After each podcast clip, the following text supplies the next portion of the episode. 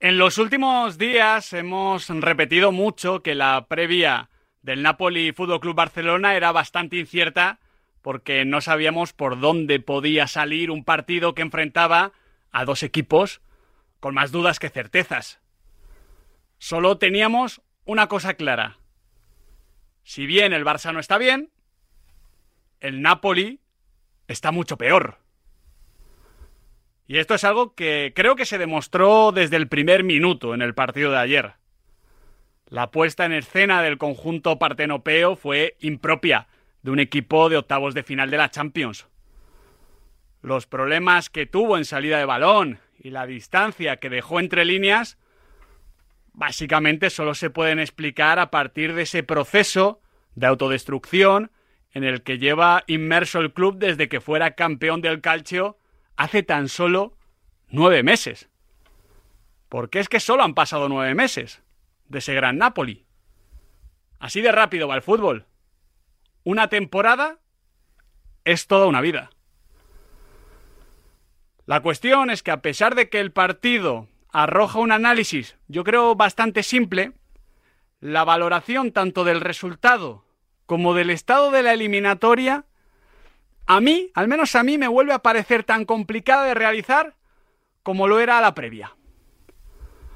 Porque, bueno, yo creo que el Barcelona fue claramente superior, sobre todo en la primera media hora, pero también en el inicio de la segunda parte. La cuestión es que tampoco el Barça generó demasiadas ocasiones. Cuando llegó el 0-1 de Lewandowski, que es un muy buen gol, todos lo vimos justo y lógico. Incluso, vamos, yo pensé que este gol había llegado un poquito tarde, que lo merecía antes. Pero uno repasa el partido, repasa las ocasiones y el balance del Barça no fue acorde a su superioridad. Encima, claro, tras ese gol, tras ese 0-1, el Barça perdió el control, comenzó a dar pasos atrás y acabó agradeciendo que el Napoli no aprovechara ninguna de las ocasiones que tuvo tras ese fantástico gol también de Osimen. Y al final aquí está uno de los problemas endémicos a los que se viene enfrentando Xavi en este Barcelona 2023-2024. Porque juegue mejor o juegue peor, el Barça de Xavi necesita hacer mucho, muchísimo para marcar gol. Y sin embargo el rival necesita hacer poco, muy poquito, para marcárselo. Esto en la liga, bueno, más o menos puedes ir manejándolo. Pero en Europa es garantía de eliminación. Ganar fuera de casa en Champions siempre es muy complicado. Por eso creo que el resultado ayer del Barcelona, con perspectiva, es bueno. Corto, pero bueno.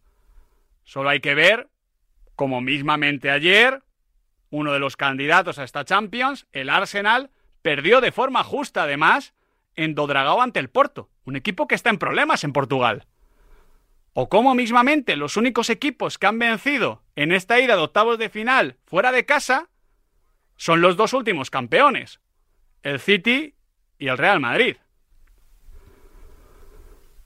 El punto es que en la Champions hay una norma no escrita, de que no puedes desaprovechar ninguna ocasión en la que el rival está herido. Y ayer el Napoli lo estaba. Al final metes todo esto en una coctelera y el análisis te queda un poquito contradictorio. Es difícil hacer la valoración del partido, del resultado de la eliminatoria en clave Fútbol Club Barcelona.